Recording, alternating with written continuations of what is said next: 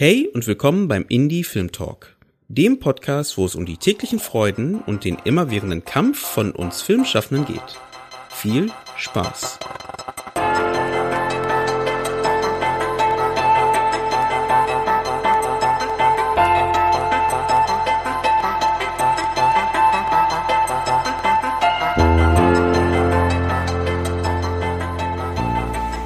Schön, dass ihr eingeschaltet habt zum Indie-Film Talk. Ich freue mich heute besonders über ein Thema zu sprechen, was mir sehr am Herzen liegt. Einige von euch wissen, dass ich in der Filmbildung oder in der Bildung allgemein sehr viel unterwegs bin. Und deswegen geht es heute um Jugendfilme.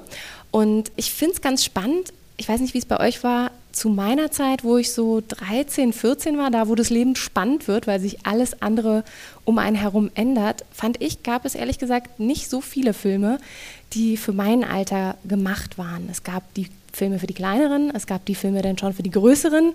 Das war ja auch immer jeweils so mit der FSK-Begründung. Es gibt die Filme ab 6, 12, 16 und 18 und irgendwie gibt es da echt eine große Lücke zwischen 12 und 16. Gerade diese Phase ist super spannend und eigentlich ein autarkes Zielpublikum, was man mehr ansprechen sollte, was man gerade jetzt mehr ins Kino locken sollte. Und ich möchte heute mit euch gerne über zwei Best Practice Beispiele, zwei Filme ganz exemplarisch sprechen, die von einer Regisseurin sind, die hier mir gerade gegenüber sitzt und die ich ganz herzlich begrüße, Theresa Hörl. Hallo. Hi. Ja, wir haben uns kennengelernt, nämlich beim Max Ophüls Festival zu deinem Film Nothing More Perfect.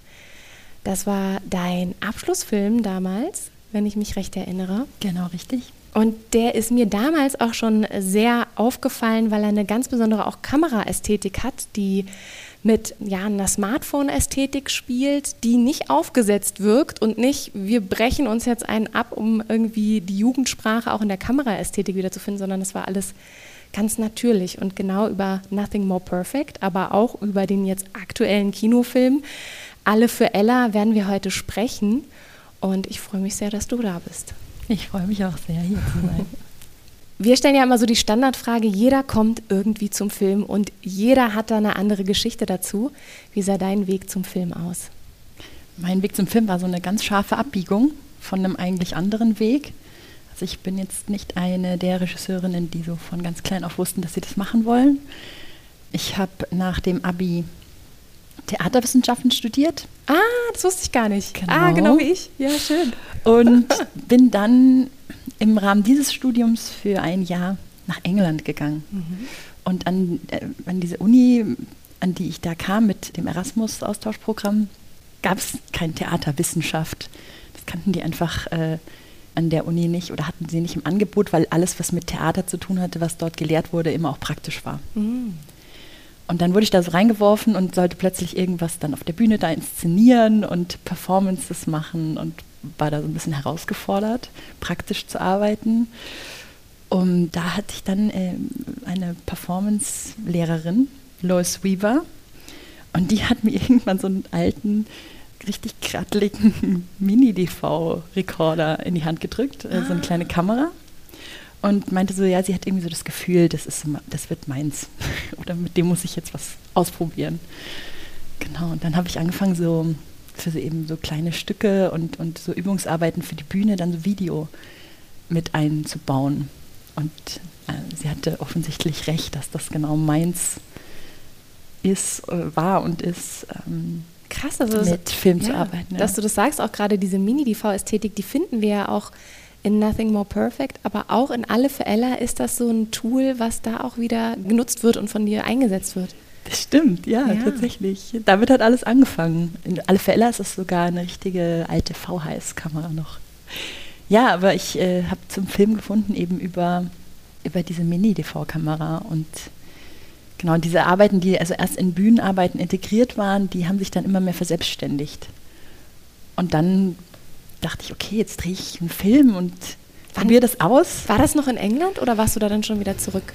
da war ich zurück und äh, ich bin auch dann weiter an die Uni und wollte mein, mein Theaterwissenschaftsstudium auch abschließen und dachte aber, ja, wenn ich jetzt eh einen Film drehen will, dann kann ich ja auch gleich mal gucken, was die Bewerbungsaufgaben wären mhm. an der Filmhochschule.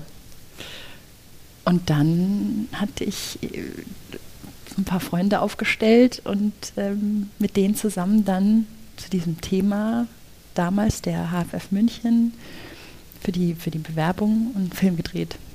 Und dann habe ich mich auch noch getraut, ihn hinzuschicken.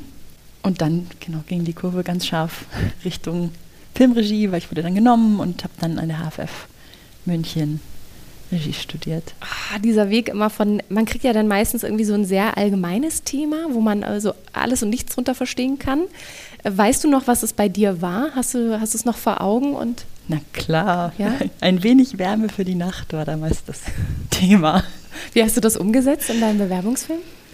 Ich hatte das so umgesetzt, dass wir alles wirklich in einer Nacht gedreht haben und es war eben noch so beeinflusst auch von dieser, dieser Performance-Idee, dass wir gesagt haben, okay, es gibt eine Schauspielerin und es gibt einen gewissen Geldbetrag, den wir ihr zur Verfügung stellen. Und sie muss im Endeffekt damit, äh, tiefster Winter, grauenvoll kalt tatsächlich an dem, äh, in der Nacht, und sie muss damit irgendwie versuchen, die ganze Nacht irgendwo ins Warme zu kommen. Also total performativ, improvisatorisch. Genau, zum Teil performativ, improvisatorisch, zum Teil aber auch äh, geskriptet, weil natürlich äh, es sollte fiktional sein und ich habe so eine kleine Rahmenhandlung geschrieben und es gab dann so eine Anfangsszene, wo diese junge Frau eben rausgeworfen wird und ihre, ihre Sachen äh, fliegen ihr so vom Balkon hinterher und sie sammelt sie so irgendwie aus dem Schneematsch und packt alles in so eine Tasche und hat dann eben ein paar Klamotten, ein paar Schuhe und findet dann noch in so einer Tasche eben, ich glaube 20 Euro waren es. Genau, und dann, nachdem sie auch nicht wieder reingelassen wird und auch kein Handy mit hat, geht es dann eben los. Und dann lernt sie verschiedene Menschen kennen, die zum Teil wirkliche Menschen sind, die wir dann quasi, äh, die auch sie selber dann angesprochen hat, also natürlich off-camera, aber so kann ich hier einen Döner kaufen, kann ich hier mhm. im Club tanzen. Mhm. Und, äh, und dann haben wir sie da mit der Kamera begleitet. Fast schon so ein bisschen auch Fogma-Style, so dieses geskriptet, aber die Realität ein, also Einlass gewähren und gucken, was passiert. Ja, da, damals hatte ich natürlich von Fogma noch keine, ich glaube, das war sogar noch vor, vor Love Steaks. Mhm. Also ja, genau, Fogma war, glaube ich, noch nicht geboren. Mir auf jeden Fall kein Begriff. Aber ja, stimmt, das ganz, hat, hat eine Parallele total. Genau, und der Film endet dann in einer wieder geskripteten Szene, wo ein zweiter Schauspieler dazu kommt, dass sie dann so ein Gespräch hat mit einem obdachlosen Punker. Und Genau, das und ist aber ein Schauspieler, sagst du. Da. Genau, der, ja, ist, der, ja, ja. der, war dann ein Schauspieler und äh, der dann so anbietet, dass sie in seinem Schlafsack übernachten kann, wo sie sich dann aber dagegen entscheidet. Immer aufregend, wenn man dann einmal äh, ne, meistens ja dann auch, wie du schon sagtest, eine Nacht- und Nebelaktion diesen Bewerbungsfilm fertig macht. Es gibt ja dann auch noch wirklich ein Konvolut an Sachen, die man da drumherum einreichen muss. Dann hat der Weg für dich dort auch geklappt. Du hattest da dein, dein Vorgespräch und deine Bewerbung vor Ort. Wahrscheinlich musstest du noch mal deinen Film mitanalysieren oder was haben die dir da für Fragen oder Aufgaben gestellt? Die Fragen im Gespräch, die haben sich tatsächlich bei mir eher auf so die Stoffe bezogen, die ich mitgebracht hatte. Ähm, man musste damals noch äh, genau einen Langfilmstoff einreichen und eine Fotostrecke über einen, gab es drei Berufe zur Auswahl. Ich habe über einen, oh, das ist eigentlich auch eine schöne Geschichte, ich habe damals über einen Recruiting Specialist, hieß äh, die Bezeichnung, und ich habe dann äh, einen Bekannten in einer Zeitarbeitsfirma porträtiert. Und so dessen Geschichte ist, dass er in dieser Zeitarbeitsfirma gearbeitet hat, aber eigentlich im Herzen Fotograf war und jetzt auch ist. Was total schön ist. Also damals habe ich ihn begleitet, so in so einem, als er auf einer ganz falschen Route war. Und er hat das zum Glück auch geschafft, da nochmal abzubiegen und ist jetzt äh, ein sensationeller Fotograf und ich bin total stolz, dass ich ihn kenne. Florian Bachmeier, äh, wenn, wenn irgendwie der Name mal irgendwo aufploppt bei einer Vernissage oder auf einem Buchrücken, dann unbedingt angucken. Es sind ganz, ganz eindringliche, sehr dramatische, ein ganz fangende Bilder, die der macht. Ah, krass, was für eine Geschichte, dass man einmal so einen Menschen begleitet und das für ihn wie so ein, so ein Spiegel funktioniert oder er dadurch vielleicht mit auch die Möglichkeit hatte, nochmal was zu ändern. Das ist ja total. Habt, habt, ihr noch Kontakt? Hast du mal? Ja, ja, ja. wir haben noch Kontakt. Ja, wir haben schön. noch Kontakt. Äh, ja, ich bin total stolz auf ihn. Ich weiß jetzt nicht, ob wirklich da dieser dieser Tag, den ich da mit ihm verbracht habe, so wirklich den Stein ins Rollen gebracht hat. Ich glaube, der, das hätte ihn sowieso gefunden. Das ist ja, ich glaube, wenn man Künstler ist, dann schnappt einen die Kunst früher oder später. So war es bei ihm, so ein bisschen war es ja bei mir auch so. Ich hatte mir jetzt irgendwie als junger Mensch eben auch überhaupt nicht zugetraut, äh, so kreativ zu arbeiten, ähm, beruflich. Und ich glaube aber, wenn man das irgendwie in sich hat, dann, dann findet es einen. Ich höre da auf jeden Fall raus, dass du da auch zu den Geschichten, die du begleitest in dem Falle oder die du schreibst und entwickelst, auch eine sehr starke emotionale Verbindung hast und dass da irgendein wichtiger Funke auch drin ist, der dich wirklich treibt und etwas, was dich da auch sehr stark anzieht. Weißt du noch, wie es, jetzt ganz großer Sprung, eben zu Nothing More Perfect kam? Oder kannst du vielleicht mal erst so erzählen, was, was passiert in Nothing More Perfect? Was, was erwartet uns da? In Nothing More Perfect geht es um eine junge Frau, Maya, die sich im Internet in so Suizidforen aufhält und damit so man weiß am Anfang nicht, kokettiert sie damit oder meint sie das ernst, dass sie sich da auffällt, dass sie da auch so Videos aufnimmt und sich selber so irgendwie auch so live in solchen Foren ähm, zeigt und da so kleine Monologe hält. Und im Laufe des Films gibt es dann so, so in, der äußeren, in der wirklichen Welt eine Reise, die Maya mit ihren Eltern nach Prag macht. Und dann kommt schon ein bisschen durch, äh, dass, dass es dieser jungen Frau wirklich nicht gut geht und die Eltern versuchen meistens äh, krachend scheiternd und sehr peinlich, sie da irgendwie aus ihrer depressiven Stimmung rauszuholen. Machen mit ihr Party und tanzen. Ja, ja. Eigentlich voll schön, aber andererseits so als Teenie so, oh. Ja, sie sagt auch die Eltern irgendwann, ähm, das wäre auch eine Art zu sterben, tot durch peinlichen Vater. Genau, also für sie ist das irgendwie gar nicht befreiend, obwohl die Eltern es sehr wohl meinen und, und lieb meinen. Na, und so kommt sie in einen Abwärtsstrudel, weil sie dann eben auch noch in Prag so einen Expat-Studenten kennenlernt, der, der ihr dann anbietet, ihr so einen Pillencocktail zu besorgen, mit dem sie dann auch tatsächlich ernst machen könnte. Und äh, die, die, das, was davor nur Gespräch ist in diesem Forum, eben dann auch durchziehen könnte. Und das ähm, wird dann immer mehr zur Gefahr, so diese Möglichkeit, dass sie das tatsächlich macht. Es gibt da noch einen großen Twist in dem Film, überlege gerade, ob ich den jetzt hier so direkt verraten soll, weil ich hoffe natürlich, dass es irgendwie nochmal Gelegenheit gibt, den Film auch zu sehen. Sonst können wir sagen, dass hier gespoilert wird und wenn ihr zwei Minuten weiter spult. Brutaler Spoiler. Ja. Denn es gibt dann auch eine sehr drastische Szene in dem Film, weil sie sich wirklich entscheidet, da diesen Pillencocktail, äh, den sie wirklich von diesem Studenten bekommt, sie entscheidet sich, den zu nehmen, also macht wirklich diesen Schritt und versucht sich umzubringen und dann stellt sich aber heraus, der hat ihr einfach nur irgendwelche Placebos verkauft, irgendwelche Vitamintabletten. Ähm, und es gelingt also nicht. Und, und dadurch hat sie aber irgendwie, gibt es schon so einen Shift in ihrer Perspektive auf das Leben. Der ist zwar nur ganz klein. Im Rahmen dieses Films habe ich auch viel mit Jugendlichen eben gesprochen über, so wie groß kann man denn dann auch eigentlich so, eine, so einen Hoffnungsschimmer am Ende machen mhm. oder wie viel, also wie stark ändert sich jetzt eigentlich Mayas Leben durch dieses Erlebnis und ja genau, und das ist wie so ein kleiner Shift in ihrer Perspektive, also wie so ein erster Schritt in eine Arbeit an sich selbst, denn sie es ist auf jeden Fall ein, ein depressiver Mensch und von so einer Krankheit erholt man sich ja nicht so schnell und einfach, sondern das ist sehr viel Arbeit und ein langer Weg. Und der Film endet aber mit diesem Gefühl, dass sie so diesen Weg, jetzt was für sich zu tun, auch gehen wird. Ich weiß, dass ich damals noch diese Szene auch insbesondere, also Spoiler-Alarm, wo es genau darum geht, dass sie diese noch nicht wissenden Placebos einnimmt. Wir sind ganz nah bei ihr. Also wir haben von Anfang an schon diese Selfie-Ästhetik, die sich ganz ja, ganz natürlich einwebt in, in die restliche Erzählform des Films. Die ist da so ganz wunderbar eingebettet, ohne dass es irgendwie so, ah, okay, jetzt versucht man hier mit Handys zu erzählen, sondern es ist so, so ganz fließend funktioniert das.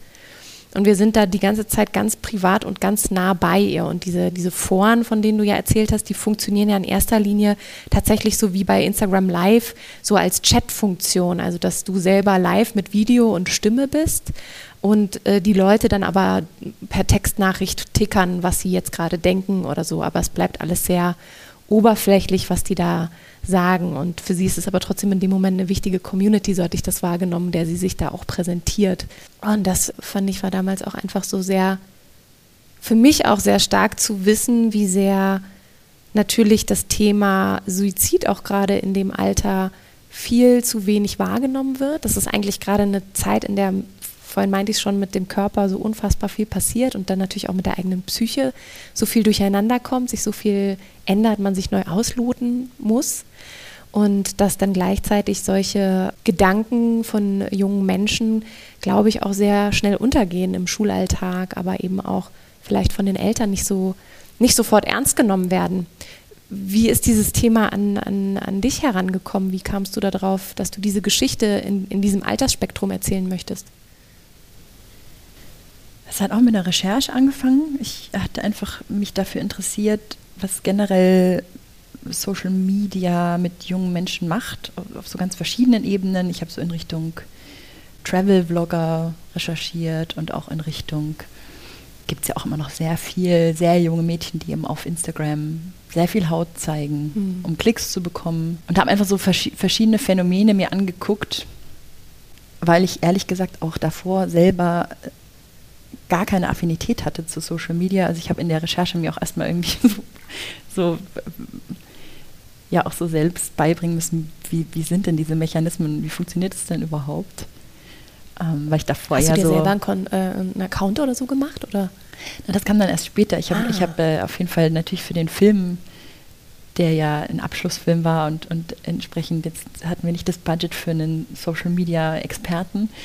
Ähm, und habe dann für den Film äh, tatsächlich so Profile erstellt und mich da so ein bisschen, also genau mit dieser Maya im Internet bewegt auch. Aber eigentlich war ich, bin ich da wie so ein Rookie rein und wusste eben auch nicht, dass das ein Ding ist, dass junge Menschen im Internet über Suizid also das, sprechen. Genau, das, das war, fand ich so spannend. Und tatsächlich ist, in unserem Film haben wir natürlich eine Fake-Plattform erfunden, um das zu erzählen. Äh, aber das passiert eben auf den verschiedensten Plattformen. Also es gibt jetzt nicht dieses eine Suizidforum, sondern also klar gibt es Foren, die sich, die sich darauf spezialisieren, aber es äh, genau, gibt auch einfach Hashtags und Gruppen. Das ist genau bei Suizid so, das gibt es, vielleicht viele kennen es von Magersucht, weil da wird viel darüber gesprochen, dass es auch diese Hashtags gibt und Challenges, aber ähnliches gibt es eben auch zu dem Thema Suizid und ich, ich hatte davon ähm, keine Ahnung und habe mich dann einfach dafür interessiert und mich weiter damit beschäftigt und dann hat sich das so herausgeschält als das äh, der, oder als der Aspekt, mit dem ich mich weiter beschäftigen möchte und aus dem dann auch dieser Film geworden ist. Wie kam, wie kam es dazu, als du gesagt hast, du möchtest dich mit dem Thema gerne befassen und das wird dein Abschlussfilm? Ist das was, was gleich auf offene Ohren stößt, gerade weil Abschlussfilm ach, soll sie da doch machen, was sie will, ist ja ihr Abschlussfilm? Oder ist da schon auch irgendwie, war es erstmal schwierig, auch das Thema wirklich zu platzieren und zu sagen, nein, ich finde, das ist wichtig, hier diesen Mikrokosmos zu öffnen und ich möchte da auch gerne diesen Film eben äh, realisieren? Ich glaube, die Hürde inhaltlich war weniger groß als logistisch. Also, dass in dieser Film in Prag spielt, ah. war, glaube ich, in dem Kontext sogar schwieriger als die Thematik, weil ich immer das Gefühl hatte, an der Filmhochschule meistens recht frei zu sein, was die Inhalte angeht. Aber natürlich äh, wollen ja alle Studentinnen immer was ganz Großes erzählen und ich verstehe auch, dass natürlich dann die Hochschule da immer dahinterher ist, dass die Leute sich dann auch finanziell nicht übernehmen und ins Knie schießen und diese Sachen nicht mehr gestemmt bekommen. Deshalb sind natürlich eben so Dinge wie wir drehen jetzt im Ausland äh, Sachen, die man verargumentieren muss und wo man auch beweisen muss, dass man das dann im Griff hat. Und ich habe das Glück, an der Filmhochschule einen ganz tollen Produzenten kennengelernt zu haben und auch immer noch mit ihm zusammenzuarbeiten. Und ähm, das ist der Markus Meyer, den hast du auch kennengelernt, glaube ja. ich, beim Max Ophüls. Und der, der ist auch ein ganz passionierter ähm, Mensch und Filmliebender und der hat sich da auch ganz, ganz stark gemacht für den Film, immer in allen, mit, bei allen Hürden, die so genommen werden mussten. Wie konntet ihr das letztlich argumentieren? Also du sagst gerade Prag war schwierig irgendwie. War es denn inhaltlich einfach so miteinander verwoben, dass man das sagen konnte, es muss einfach dort stattfinden? Oder gab es vielleicht auch Kooperationsmöglichkeiten, das zu realisieren? Weißt du noch, wie das war? Also ich kann es dir inhaltlich ganz klar sagen, woher dieser Prag-Teil kam oder diese Prag-Idee. Denn auch wieder Recherche, die meisten Filme, die ich selber schreibe, basieren ganz viel auf Recherche und das, dass es diese Eltern gibt, die mit Maya diesen Abschlussfahrtrip, diesen Spaßtrip machen, das hat seine Wurzeln tatsächlich in Prag, wo ich auch eine Weile beim Drehen war. Einfach, das war ein kleiner Job. Und da hatte ich eben so eine Familienkonstellation beobachtet. Mhm. In dem Fall war das zwar ein Sohn, keine Tochter, aber ich glaube ähnlich, ähnliche, ein ähnliches Missverständnis eben von, wir sind doch noch genauso jung wie du und wir können doch jetzt hier durch die Clubs ziehen und ja, und da plötzlich irgendwie so, ja, Berufsjugendliche sagt man ja, ne? Also dass eben Eltern so jung und so kumpelhaft sein wollten mit ihrem Kind. Auch super wohlmeint und äh, im besten Wissen und Gewissen, aber auch total kontraproduktiv. Und das hat sich dann irgendwie für die Maya-Figur als so eine ganz gute Ergänzung herausgestellt, dass, dass ich die dann in diesen, in diesen Kontext gestellt habe, weil ich eben dachte, das ist so ein schönes Missverständnis, weil ich glaube, dass so die wenigsten Eltern, die ein Kind haben, was psychische Probleme hat, äh, versuchen absichtlich das Falsche zu tun oder es ist ihnen, äh, es ist ihnen egal. Das gibt es ja zum Glück seltenst und deswegen war die Frage für den Film, wie entsteht hier zwischen der Jugendlichen und zwischen den Eltern dieses Missverständnis, dass die einfach nicht zum Reden kommen. Mhm. Und das war in dem Fall für diese Geschichte dann sich sehr richtig angefühlt, dass das so Eltern sind, die um jeden Preis jung bleiben wollen und damit eben verpassen, was für Probleme ihre Tochter eigentlich tatsächlich hat. Genau, ich wollte gerade nämlich nachhaken. Ich hatte das nicht mehr so präsent im Kopf. Die Eltern wissen nicht so richtig um die mögliche noch nicht diagnostizierte Depression, oder? War die sogar schon, gab es da schon eine Form der Diagnose oder Behandlung? Dabei bin ich mir gerade nicht mehr so ganz sicher. Ja, die Eltern sind geschieden, haben, haben deswegen äh, ein Wissen um die äh, Problematik ihrer Tochter. Das ist aber auch etwas, was sich im Film erst so langsam entblättert. Mhm. Na, also wir sind als Zuschauer, haben wir auch erst die Perspektive auf Maya, dass wir denken, ja, jetzt ist also wieder so ein, so ein Jammern der Jugendlicher, das hat man ja schon hundertmal gehört. Und ja, es ist schwierig und man will dünn sein. Und so am Anfang nimmt man sie so ein bisschen so, glaube ich, gar nicht für voll, auch als Zuschauer. Und das entblättert sich dann eben mehr und mehr, wie ernst es tatsächlich ist. Also wir haben erst auch diese falsche Brille auf und nehmen die dann erst im Laufe des Films ab. Und so bekommt man auch erst spät mit, dann in, in einem Streit der Eltern, dass eben die auch sehr, sehr uneinig sind über eben die Therapie und den Therapieerfolg bei Maya und dass sie tatsächlich auch schon Medikamente verschrieben bekommen hat und also dass das, dass ihr Zustand wirklich dramatischer ist, als wir als Zuschauer auch am Anfang denken. Mhm. Und als sich die Eltern vielleicht auch eingestehen wollen, mhm. das wirklich ja. in die Hand zu nehmen. Ja.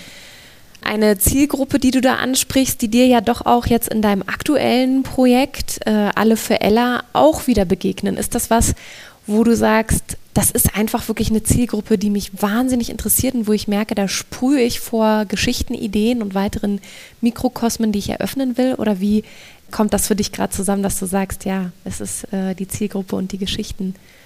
Wo kommt das her? Also ich glaube, dass es erstmal an sich, also diese Zeit des Erwachsenwerdens ist eigentlich eine Zeit, die für jetzt Kinofilme super ergiebig ist, weil man ja in dieser Zeit alles so viel größer empfindet. Deswegen finde ich eigentlich, ist eben so ein, so, so ein Kinofilm ein tolles Medium, um, um diese Zeit auch irgendwie abzubilden und einzufangen und mhm. sich damit zu beschäftigen. Ich glaube, bei mir persönlich, naja, ich, ich interessiere mich halt sehr für diese, oder habe begonnen, mich für diese jüngere Generation zu interessieren, weil die ja halt auch einfach nicht nur unsere Zukunft sind, sondern auch die Zukunft des Kinos. Und ich schon so immer das Gefühl hatte, dass, dass es da wie so, ein, so eine Resignation gibt, ja, die kommen ja eh nicht ins Kino und die gucken ja nur noch in ihr Handy und, und dabei konnte ich es jetzt irgendwie nicht so belassen. Also, zumindest muss man ja versuchen, sie ins Kino zu kriegen. Also du hast das auch so ein bisschen als Herausforderung gesehen oder ja. auch als Chance, da was zu, also was zu entwickeln, was sie auch wieder ins Kino zieht. Also so die Idee von wenn es keine Geschichten für diese Zielgruppe gibt, warum sollten sie dann auch ins Kino gehen, rumzudrehen und zu sagen, okay, dann lasst uns doch diese Geschichten produzieren mit einer gewissen Raffinesse ja. und ihnen auch was bieten. Ja, also auf jeden Fall bin ich jetzt mal in zwei Projekten angetreten, das, das zu versuchen. Und ich glaube auch eben, dass das wahrscheinlich ein Prozess ist, weil einfach, ja, viele, also gegen die neuen Medien anzustinken, ist schon auch nicht leicht, weil die Magie von Kino ist ja auch eben dieses Hingehen, sich darauf einlassen, dass da auch andere Menschen sind, die Geduld haben, das auch auszuhalten, dass da manchmal Zeit vergeht und dass, dass man da auch einfach 90 Minuten ist. Und da bin ich aber auch schon irgendwie eines Besseren belehrt worden durch jetzt äh, auch, wie wir unsere, unsere Premierentour von Alle für Ella, aber auch damals schon bei den Festivals, bei denen wir Nothing More Perfect gezeigt haben, dass jetzt Kino für junge Menschen gar nicht immer unbedingt bedeutet, den zweiten Screen nicht dabei zu haben. Aha. ich, weil ich saß äh, in der Schulvorstellung in der ersten, das war Max Ophüls, kurz nach der Premiere. Vielleicht hatte ich dir das auch damals schon erzählt, das hatte mich wirklich beeindruckt und ich war, habe mich so reingeschlichen und saß in der letzten Reihe, Kino war voll und ich habe wirklich nur runtergeguckt auf so lauter blinkende Screens und ich war wirklich so, um Gottes Willen, die können überhaupt nichts mit dem Film anfangen, gucken die ganze Zeit auf ihr Handy. Und dann war danach aber Gespräch und die haben den Film total geschaut. Mhm. Also die haben dadurch, dass jetzt da irgendwie jeder mal hier und da an seinem Handy gedaddelt hat, haben die nichts verpasst. Das war eine ganz angeregte Diskussion danach und äh, auch ganz viele Jugendliche, die sich auch total gemeint gefühlt haben mit dem Film oder durch den Film irgendwie angesprochen gefühlt haben und dann auch so äh, natürlich auch bei dem Thema kommen dann die Kids auch super schnell ins, ins Diskutieren, was ja auch wirklich um die Wurst geht und um Leben, um Tod im wahrsten Sinne des Wortes, ja. Und, und wie, wie die dann da angedockt haben und wie klug die sich äh, genau über Details im Film geäußert haben, obwohl sie quasi permanent irgendwie beides im Kopf hatten, das fand ich schon sehr beeindruckend. Also, dass man merkt, dass sie da voll mit deinem Film auch mitgegangen sind und sich da auch gehört und gesehen gefühlt haben. Und dass man da vielleicht auch manchmal zu vorschnell ist bei den Jugendlichen, wenn man das Gefühl hat, sie sind irgendwie nicht präsent oder nicht interessiert, dass da aber ganz viel bei denen passiert. Oder ja. wenn wir selber äh, ehrlich zu uns sind, wie häufig konsumieren wir was, aber auch nur mit 50, 60 Prozent unserer Aufmerksamkeit und trotzdem wären wir wahrscheinlich selber nicht der Meinung, dass wir etwas nicht geschaut oder gelesen oder mitbekommen haben. Bei Nothing More Perfect als auch bei Alle für Ella, was ja nochmal ein ganz anderer Film ist, also ein Musikfilm, ein Jugendfilm. Bei Nothing More Perfect sind wir ganz nah bei Maya dran. Wir haben eben auch diese Selfie-Ästhetik. Wir gehen mit ihr mit, wie du schon sagst, und irgendwann merken wir, okay, da ist doch mehr hinter dem, wie sie sich präsentiert. Das ist nicht nur Show, sondern da steckt noch mehr dahinter. Also ein, ein Drama ganz nah bei Maya. Und bei Alle für Ella sind wir auf einmal in einer sehr bunten, knalligen Musikwelt. Wie, wie kam es für dich zu dem Projekt? Wie kam es zu diesem Sprung? Das Projekt äh, kam zu mir. Und zwar hat die ähm, Produktionsfirma mit den beiden ProduzentInnen, die hatten nach, einer, nach einem ganz langen Weg, den die auch mit dem Projekt gegangen sind, langer Entwicklungsweg, hatten die nach einer Regie gesucht und mich dann eben angesprochen, ob ich mir das vorstellen könnte. Und beide Themen, die in dem Film verhandelt werden, also sowohl erwachsen werden als auch das Thema Musik, was jetzt bei Nothing More Perfect ja nicht wirklich eine Rolle gespielt hat, aber so, so Musik ist auch einfach ein ganz wichtiges, ganz wichtig so in meinem Leben auch. Und ähm, da konnte ich sofort andocken und ähm, habe gesagt, ich, ja, ich traue mich da jetzt ran einfach so. Und das ist ja nochmal eine ganze Ecke größer vom, einfach von den, von den Rahmenbedingungen her, von den Produktionsbedingungen her. Und mach, mach das und übernehme das und habe denen dann auch so vorgestellt, wie ich das umsetzen würde. Also dass mir auch eben so eine Authentizität, gerade so was die, das Musikmachen angeht, wichtig ist. Und äh, so ein starkes Band, es gibt da vier, vier Frauenfiguren, die total cool sind und die so einerseits eine Band sind und andererseits aber auch eine, eine Freundesklicke. und das war mir auch total wichtig, die ganz stark und selbstbestimmt zu zeigen und eben auch als Musikerinnen zu zeigen. Was man sehr wenig sieht, vier Frauen, die in einer Band sind und Instrumente spielen. Das braucht es eh. Also so irgendwie gefühlt seit Bandits nicht mehr gesehen. Und deswegen hatte ich große Lust, das zu machen. Du warst auch schon in der Drehbuchbearbeitung äh, sozusagen mit involviert. Wie hat das stattgefunden? Also wie weit war das Drehbuch, wo du auch irgendwie mit zuarbeiten konntest? In welchem Stadium war dieses Drehbuch mhm. dann schon? Das Drehbuch war sehr weit, als ich dazu kam.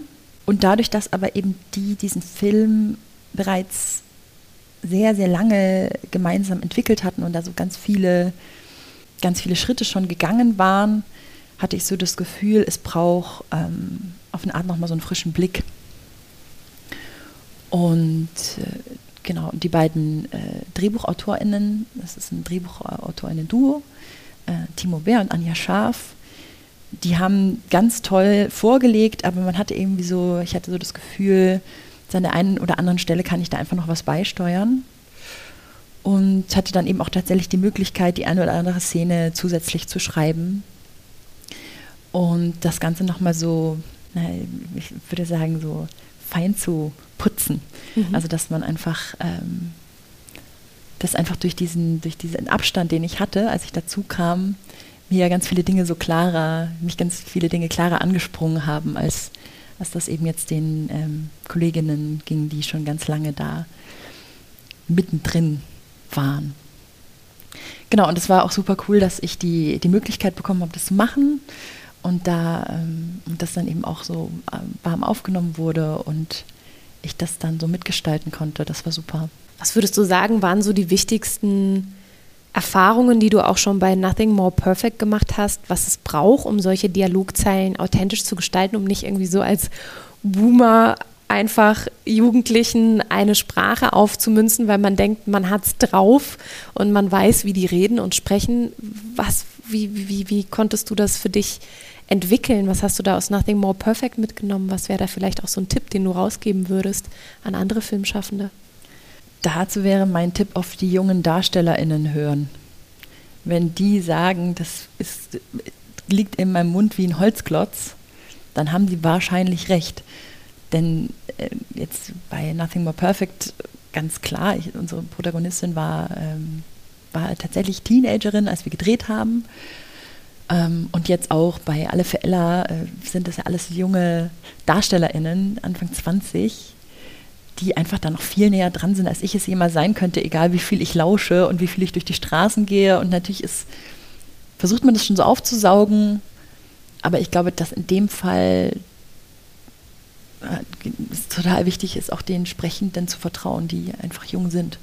Das heißt, du weißt es eigentlich erst dann, wenn ihr in den Leseproben seid oder gibt es für dich auch schon vielleicht im Vorfeld schon in der Drehbuchphase, in der Entwicklung, wo du sagst, es gibt da vielleicht einen gewissen äh, Kreis an, an Jugendlichen aus äh, dem Alter, wo du die vielleicht auch mal mitlesen lässt oder so. Gibt es da solche Formen des, des Austausches oder passiert das wirklich erst bei den Leseproben?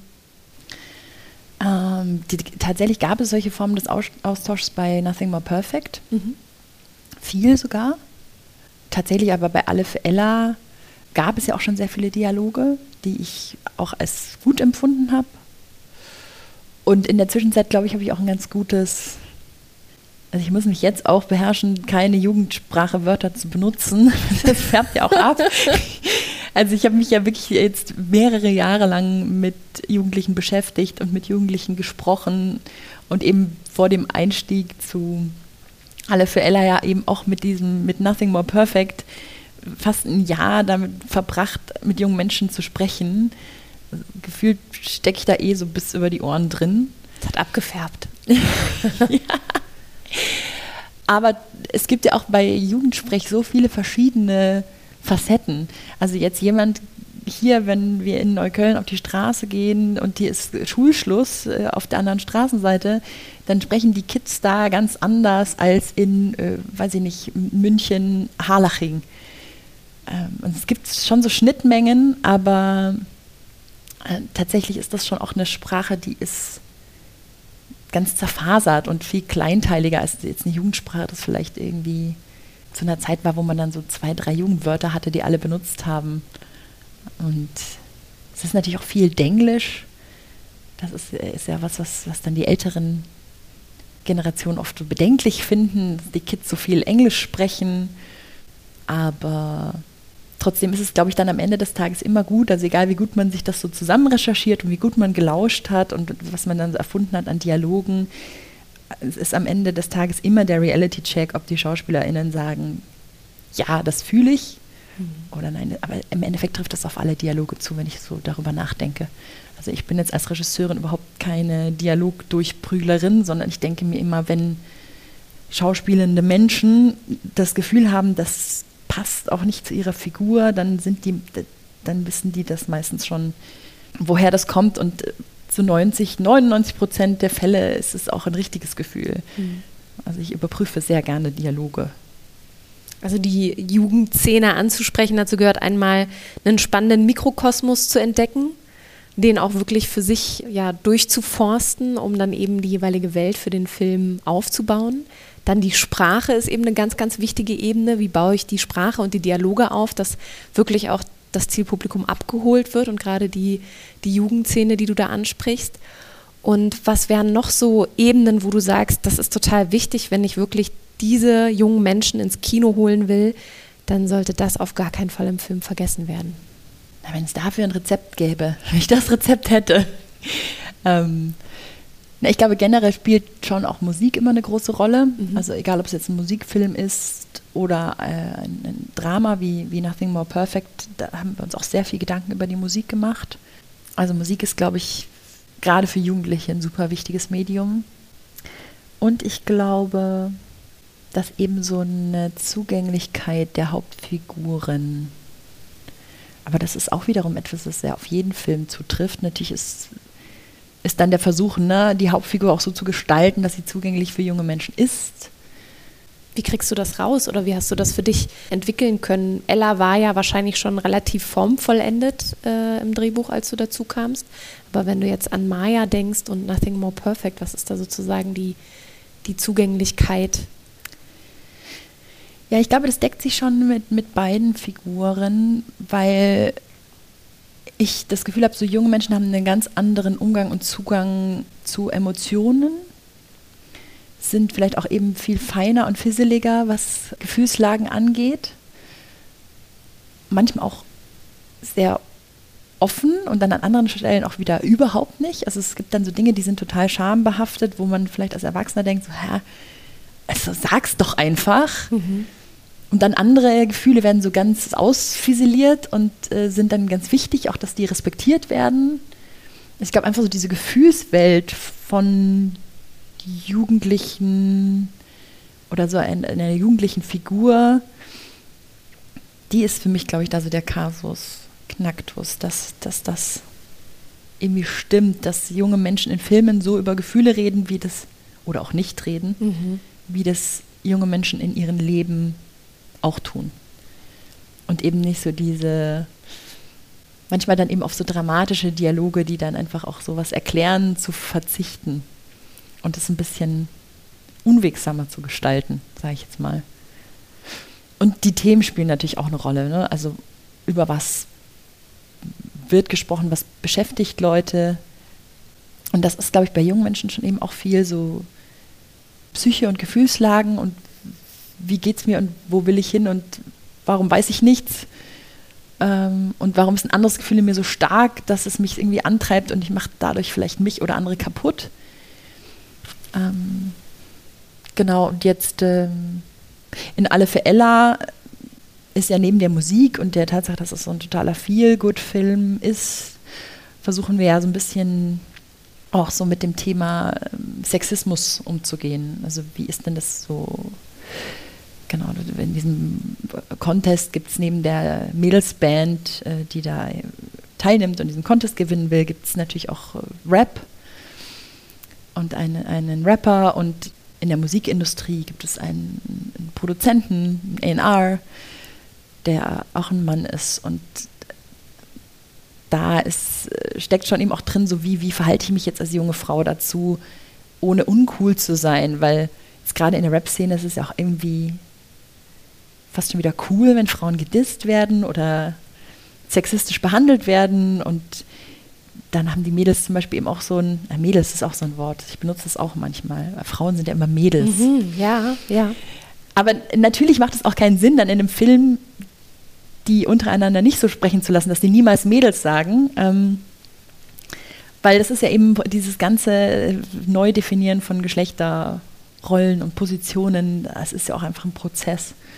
Und dann zu behaupten, alles wäre schon in der Sprache total angekommen bei jungen Menschen, wäre ja auch gelogen. Mhm. Auf jeden Fall, ähm, genau, also geht es auch so ganz viel darum, wie, wie verhalten die sich dazu oder wie geht man damit um. Diese Mädchengruppe Virginia Wolfpack, die ja bei diesem, bei diesem Wettbewerb antritt, natürlich gibt es da auch so einen kleinen Love Interest mit jemandem, äh, der direkt auf der, auf der Gegenseite steht, nämlich eben die, auf dieser Rap-Szenen-Seite. Ähm, ihr habt dort eben, du hast schon gesagt, das war eine besondere Herausforderung in der Produktion, eben ein Musikfilm. Das heißt, es muss nicht nur Musik geschrieben werden, sondern sie muss auch komponiert werden und vor Ort in irgendeiner Form ähm, ja, inszeniert werden. Wie bist du an, an diesen Meilenstein rangegangen? Was war da deine Aufgabe oder was konntest du daran äh, bestmöglich in den Rahmen bringen, damit das dann auch vor Ort am Set gut funktioniert? Ja, auch da hatte ich das äh, Glück, ganz tolle Leute an meiner Seite zu haben. Ähm, die beiden KomponistInnen, die die ganzen Songs für den Film verantwortet haben, zum Teil allein geschrieben, zum Teil gibt es dann eben auch so Rap-Tracks, wo dann Co-AutorInnen dazu kamen.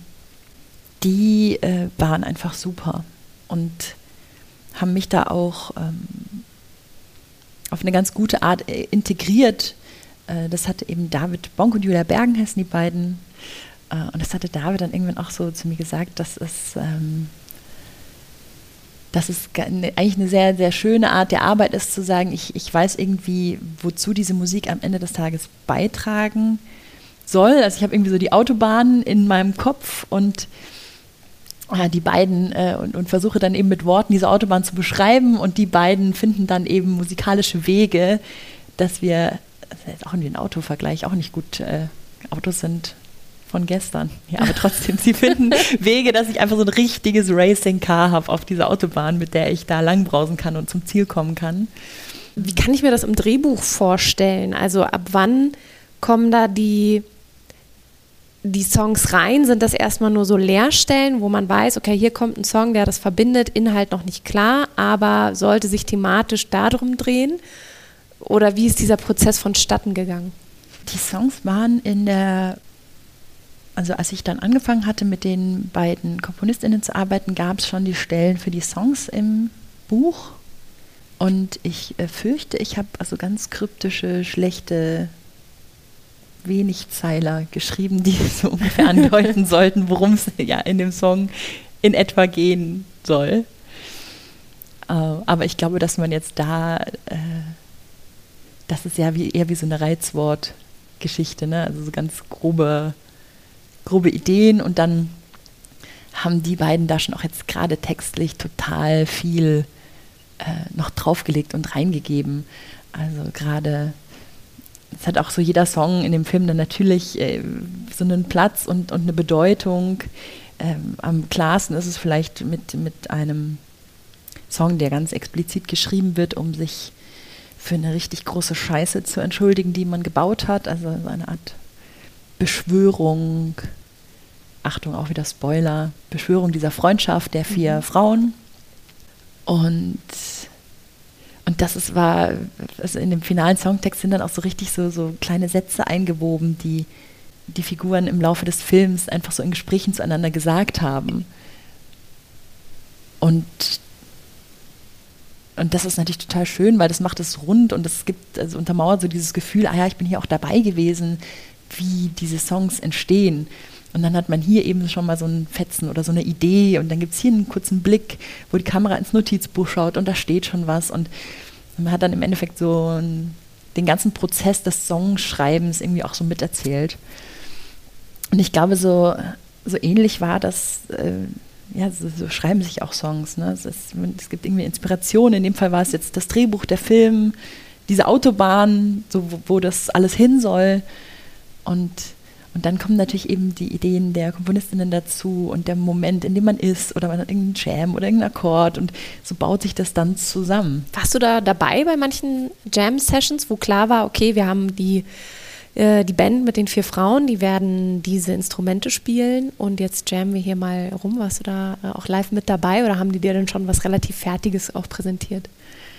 Ähm, nee, also beim Jammen in dem Sinn war ich nicht dabei.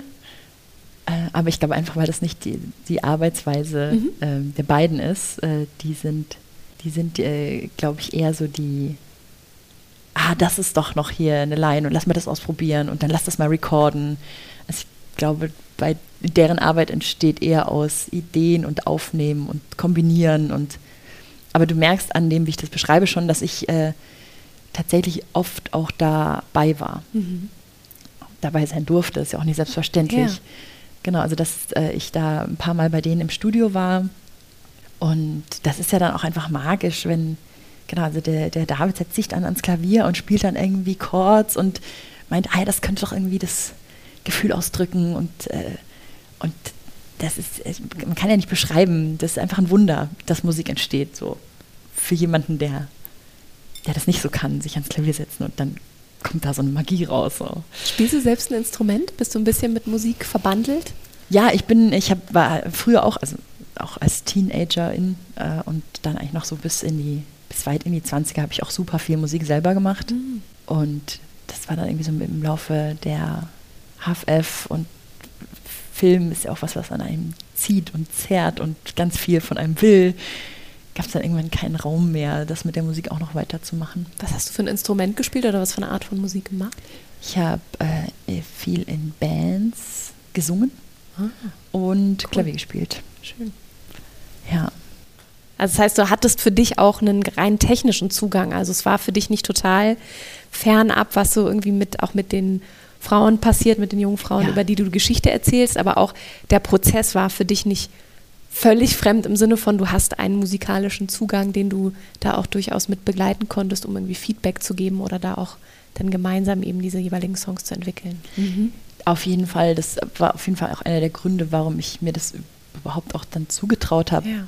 dass ich das Gefühl hatte, ich kenne jetzt so diese Welten von sowohl Musik machen, aber auch äh, einfach wirklich live spielen in so einer Venue und wie läuft es ab und wie funktioniert dann so ein Umbau und wie allein die Tatsache, dass die Backstage-Räume meistens total unglamourös und äh, mit Bierkisten vollgestellt sind und ähm, genau noch so dieses Gefühl von wie einschüchtern ist es auch so eine Bühne zu betreten und diese ganzen Dinge, äh, damit konnte ich mich total verbinden. Mhm. Und ich äh, glaube auch, dass das eben in dem Film total gut eingefangen ist.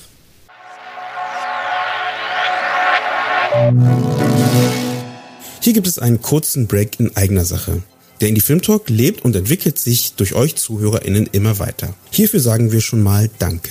Wer uns weiterhin unterstützen möchte, hat die Möglichkeit, uns natürlich zu abonnieren und uns weiter zu empfehlen oder die Möglichkeit zu nutzen, einmal bei PayPal oder Steady vorbeizuschauen und uns dort ein einmaliges oder monatliches Dankeschön dazulassen. Weitere Informationen dazu findet ihr in den Show Notes oder auf unserer Webseite www.indiefilmtalk.de. Egal wie ihr euch entscheidet, wir sagen schon mal Dankeschön für eure Unterstützung und wünschen euch viel Spaß bei der restlichen Folge.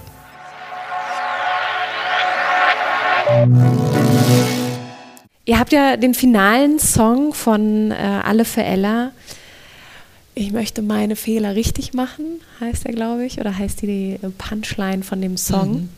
Fand ich einen total schönen Song, der aufbereitet, wozu die Jugend da ist und eigentlich auch, wenn ich ehrlich bin, äh, wir sollen auch Fehler machen dürfen, wenn wir älter sind, weil wir immer weiter lernen. Aber diese Konklusion, die ja Ella äh, mit ihrer Band zusammen zu diesem Song hat, ist irgendwie so, ja, so eine Hommage an bitte, bitte tobt euch aus in der Jugend und ähm, ihr müsst nicht alles richtig machen. Wer muss das schon? Weil, wie, wie, kam es, wie kam es zu dieser Line und wie kam es zu diesem ja, Song, der ja auch sehr zelebriert wird, auch im Trailer? Stimmt.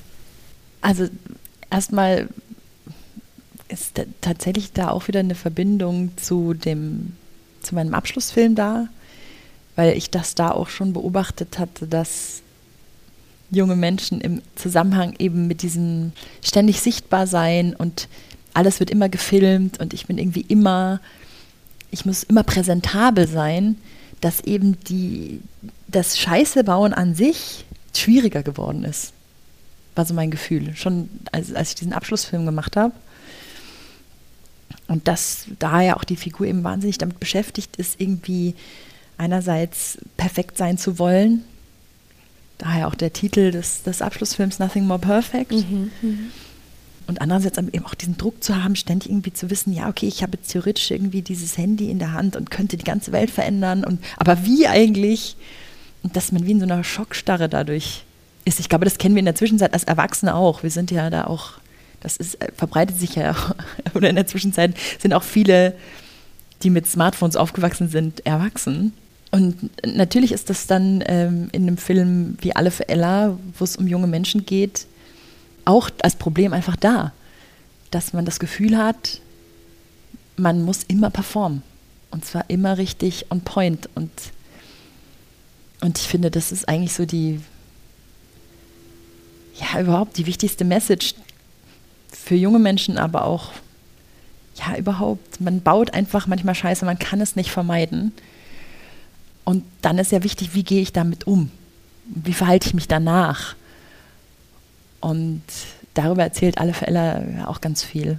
Denn ja, Ella baut richtig Scheiße und muss dann irgendwie gucken, dass sie das, dass sie sich eben nicht verkriecht und denkt, das ist alles vorbei und ich bin beschädigt und werde nie wieder dieses perfekte Image einer guten Freundin und einer guten Musikerin haben, sondern sie muss ja dann aufstehen und irgendwie was tun und sich entschuldigen und, und auch wenn es dann nicht leicht ist, es nochmal versuchen und nochmal und vielleicht eben einen Song schreiben, so, wenn es mit Worten und Taten nicht funktioniert. Ja, und dann können die vier auch am Ende zusammen singen, dass sie ihre Fehler richtig machen wollen und können.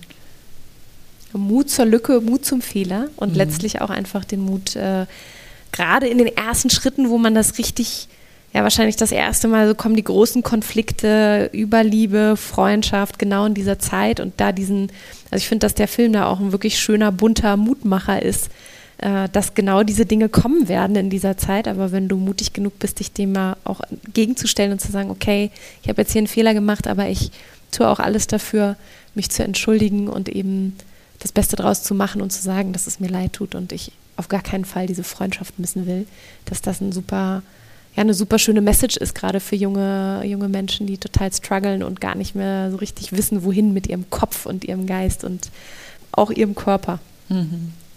Zwei sehr unterschiedliche Filme auf eine Art und Weise, die aber so im Kern wirklich eben auch diese, ja, natürlich deinen Stil auch tragen. Ich würde auch gerne nochmal auf den Punkt der Kameraästhetik zurückkommen. Also in beiden, hatte ich schon angedeutet, haben wir diese ab und zu auch mal zwischendurch diese Selfie-Ästhetik bei Nothing More Perfect natürlich viel, viel stärker als äh, bei Alle für Ella.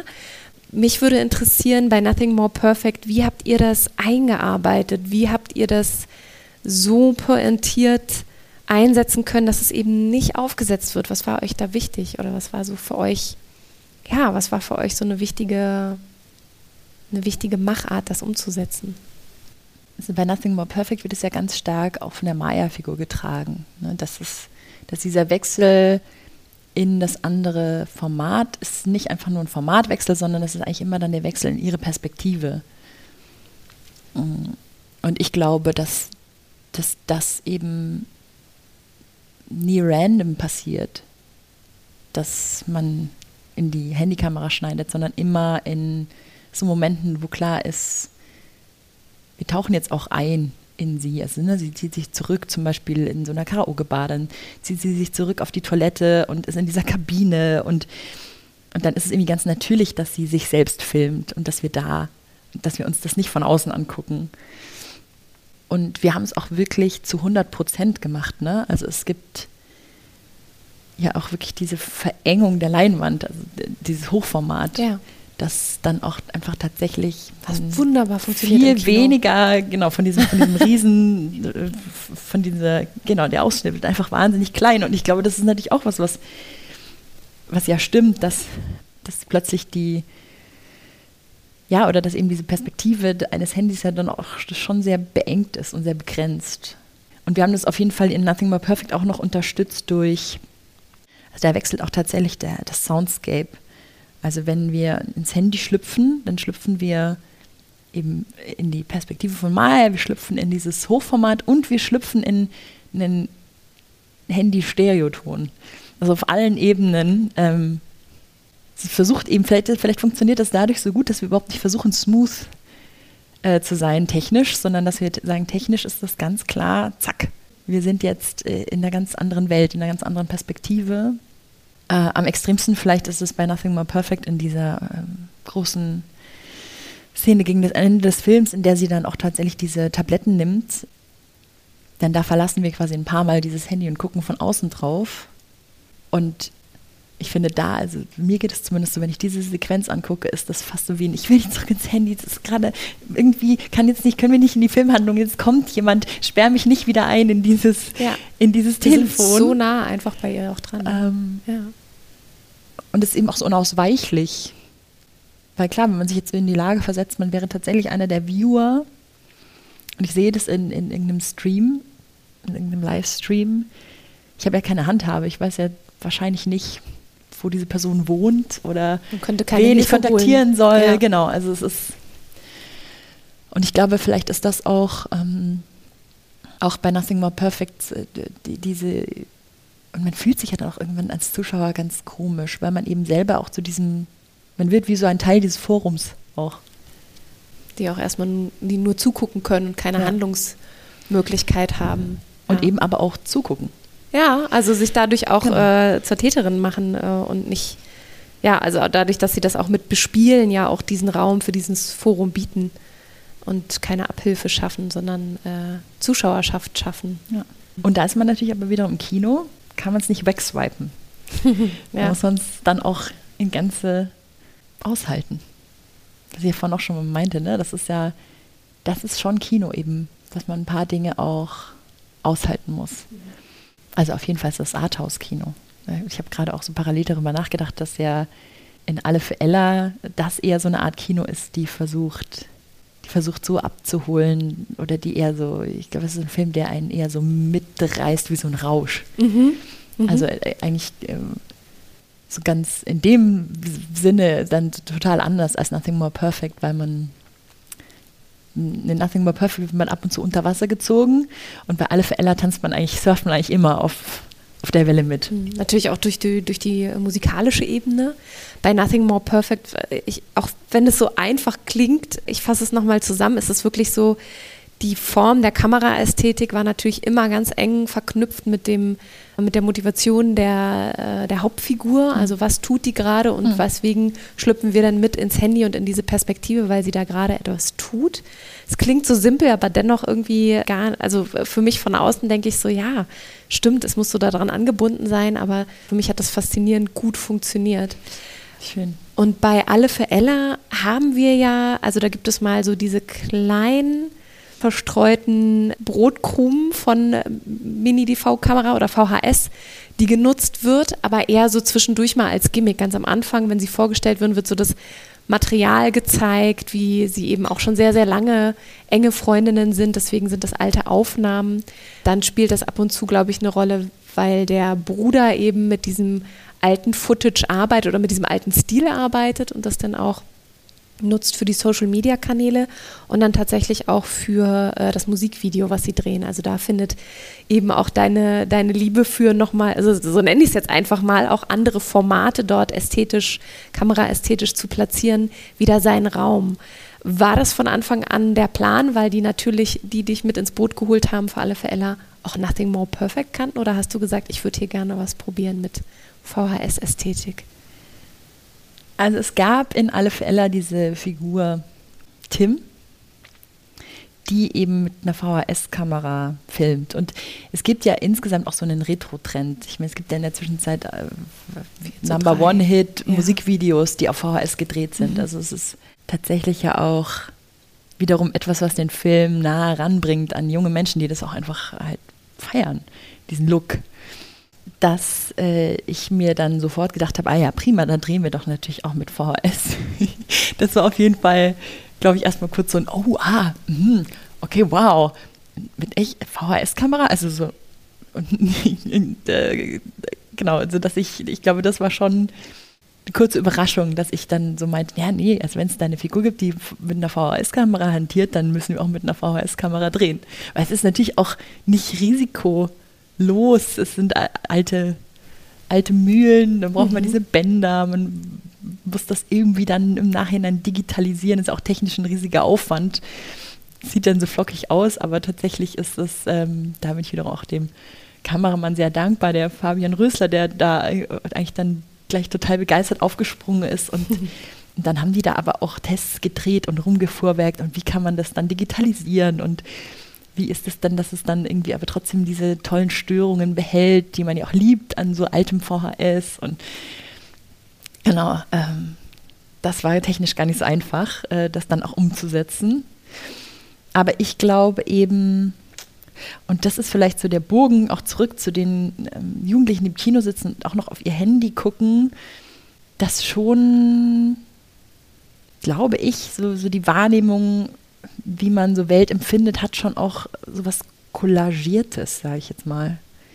Und das wollte ich unbedingt in alle Ella auch drin haben. Deswegen gibt es auch manchmal, fällt der Film auch so richtig in, in Musikvideo. So plötzlich sind wir in irgendeinem Rap-Video oder eben in der VHS-Kamera. Also dieses Multimediale ist für mich schon auch so ein Zeitgeist-Ding, was einfach in den Film gehört, der von jungen Menschen erzählen will. Und multimedial halt eben nicht nur in dem, was sind so die neuesten Formen der Kommunikationstools, sondern eben auch, was hat es gegeben und was hat einen vielleicht auch geprägt durch die Art und Weise, wie die Eltern, die Familie ein porträtiert haben, dokumentiert haben. Oder das höre ich da so raus, dass deswegen das auch eben ja, den Einzug erhält in, in die jeweilige Geschichtserzählung und in das jeweilige Format. Junge Menschen filmen sich untereinander die ganze Zeit. Und also das ist etwas, was ich jetzt, womit ich überhaupt nicht aufgewachsen bin. Ich werde immer so, ein, äh, so eine Salzsäule, wenn ich, wenn ich vor die Kamera trete, deswegen bin ich auch dahinter. Aber ja, für alle jungen Menschen ist das ja ein absoluter Teil ihrer Lebenswirklichkeit jeden Tag. Und ich glaube, es ist eben auch so eine Frage, dass, also ob man diesen Blick eben miterzählt. Also wie erzählt man mit, da wird auf jemanden geblickt. Äh, und das war jetzt in alle Fälle eben die, der Tim, der die permanent begleitet und wir gucken dann plötzlich durch seine Augen auf diese Frauen und es wird eben auch alles, was sie machen, so festgehalten jetzt in dem Fall eben nicht mit dem, mit dem Handy erzählt, sondern mit dieser VHS-Kamera. Ähm, ja, es war mir total, total wichtig, dass es das gibt. Mhm. Dieses also Jugendliche blicken immer auch aufeinander und es, ja, es ist, äh, es, alles ist im Archiv, in diesem riesigen Datenarchiv. Kann man alles finden, jeden peinlichen Moment, äh, die Highlights, alles. Also auch wieder eine ganz wichtige Zutat, die ich bei dir mit rausnehme, neben eben der sprachlichen Ebene natürlich das jeweilige Setting und den Mikrokosmos, den man sich raussucht. In dem Falle auch die musikalische Ebene, bei Alle für Ella mehr als bei Nothing More Perfect, aber auch da war Musik ein wichtiges Thema. Eben auch zu sagen, wie kann ich auch eine gewisse Multimedialität mit einbringen, die die jeweilige junge Generation prägt, nämlich äh, nicht nur die Vergangenheit, sondern eben auch im Alltag und im Hier und Jetzt. Ich würde total gerne nochmal, weil das ja schon sehr besonders ist bei Alle für Ella, darauf zurückkommen, wie habt ihr eigentlich die jeweiligen Szenen, die gerade äh, musikalisch sehr wichtig waren, am Set inszeniert? Ah ja, wie sieht das da vor Ort aus? Wie kann ich mir das vorstellen? Haben die Schauspielerinnen, die ihr gecastet habt, mussten die auch ein bisschen einen Musikskill mitbringen und auch einen Gesang. Die haben ja also wunderbar herrliche Stimmen und auch wirklich Songs, die mitziehen, äh, was ja auch nicht immer, was man ja auch nicht immer erwarten kann, dass dann Songs wirklich so toll auch gleich äh, in den Takt übergehen, dass man sagt, so, ja, das ist cool, das ist eigentlich, äh, da kann ich, ich bin tatsächlich nach dem Kino, nach der Kinovorstellung, habe ich mir auch nochmal die Musik bei Spotify angehört, dachte mir so, ja, das kann ich mir gut vorstellen, dass das auch bei jungen Leuten total zieht und fand das sehr abgerundet und sehr gut. Schön. ja, ich liebe, ich liebe ja. die Songs tatsächlich auch. Ich meine, es ist auf jeden Fall Popmusik, ähm, aber halt richtig gute. Ja. Wie, wie passiert da die Magie am Set? Auf was musstet ihr beim, beim Casting achten und was passiert dann am Set direkt? Also wir haben tatsächlich darauf geachtet, dass alle in irgendeiner Form einen Zugang zu Musik haben beim Casting. Nicht unbedingt, also das war auch manchmal bedingt durch Pokern der sich bewerbenden Schauspielerinnen. Äh, und äh, genau, also nicht immer war auch der Skill am Instrument, ähm, das dann die äh, Schauspielerinnen im Film auch spielen. Aber ähm, es gab in dieser ganzen Vorlaufzeit, in den Wochen, bevor wir gedreht haben, hatten zum einen alle Unterricht an ihrem Instrument. Und wir hatten dann mehrmals äh, Bandcamps, haben wir das genannt. Also richtige, so mehrtägige, wir fahren irgendwo aufs Land. Ah, so richtige intensive Zeit. Und proben dann da jeden Tag zusammen diese, diese Songs. Und äh, tatsächlich, also ich meine, wenn man dreht, äh, spielen die natürlich nicht jedes Mal diesen Song live, sondern es gibt, mhm, ein, es gibt ein Playback und man spielt zu dem Klick, damit wir es dann im Nachhinein auch schneiden können. Aber und das sieht man ja auch im Film, das wollte ich, es war mir auch, auch sehr wichtig, dass wir das auch machen können. Ne? Wir schwenken runter zur Hand, die das Riff spielt und schwenken hoch zum Gesicht. Wir sehen eine Totale von der Drummerin, die einfach diesen Beat Nichts spielt. Abgesetztes, sondern wirklich. Genau, also die konnten alle wirklich diese Songs einfach richtig gut dann an ihrem Instrument spielen. Und, ähm, und singen auch noch? Oder ja, und singen, ne? Das sind auch genau, ihre also die Stimmen, haben auch alle selber eingesungen, ja. ja. Und ja, und ich, also ich bin super stolz auf die vier und ich weiß sagt immer, die, die, vier Frauen stehen immer schnell im Vordergrund, aber Gustav, unser äh, Gustav Schmidt, der den Leon spielt, den Antagonisten, den Rapper, äh, auf den trifft es natürlich auch zu. Der war auch im, mit im Camp und hat da äh, eben die Rap-Performance geprobt und ähm, und die haben sich wirklich alle da voll eingebracht und richtig reingehängt und ich finde, es hat sich total gelohnt. Also ich bin super stolz auf die Bande.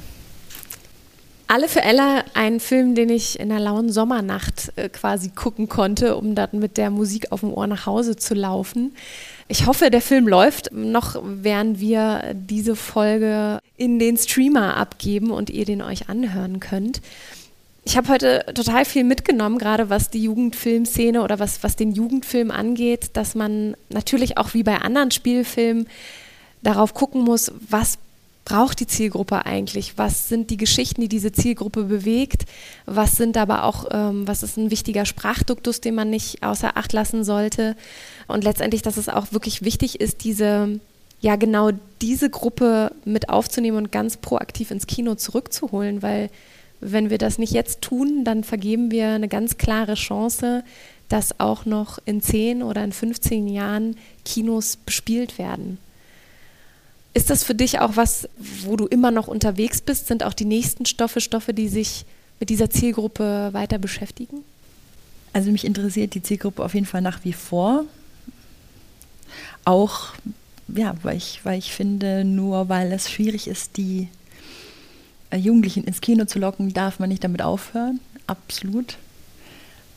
Und wenn sie mal da sind, das kann ich ja jetzt auch wieder ganz eben aktuell berichten von den ähm, Alle für Ella Premieren, dann brennt da auch der Saal. Und wie gesagt, da gibt es Second Screens und da gibt es dann auch viel Geschnatter und Austausch. Und das ist nicht dieser, alle sitzen ruhig im Kino und gucken sich den Film an. Das ist es überhaupt nicht, aber es ist so lebendig und so toll. Und ich habe auch das Gefühl, dass die Jugendlichen das dann auch so sehr genießen, in, in diesem Raum zusammen zu sein. Und ähm, ja, und ich glaube, man darf da nicht aufgeben, an die zu glauben und die dann in diesen Raum immer wieder einzuladen. Und ich arbeite jetzt an einigen Projekten, die sich zum Teil auch wieder mit Jugendlichen beschäftigen. Äh, dieses Mal ist es aber tatsächlich, jetzt es ist ja nicht so, dass es nicht auch toll ist, dass es Streaming gibt und dass es auch äh, online ein Angebot für junge Menschen gibt, äh, das, das irgendwie Qualität hat und das Spaß macht und das was vermittelt. Also ich bin jetzt, so sehr ich das Kino liebe, überhaupt nicht anti-Streaming ähm, und arbeite jetzt eben auch für, für einen Streamingdienst und entwickle da auch äh, ein Format für, für Jugendliche. Aber es kann ja auch beides nebeneinander existieren.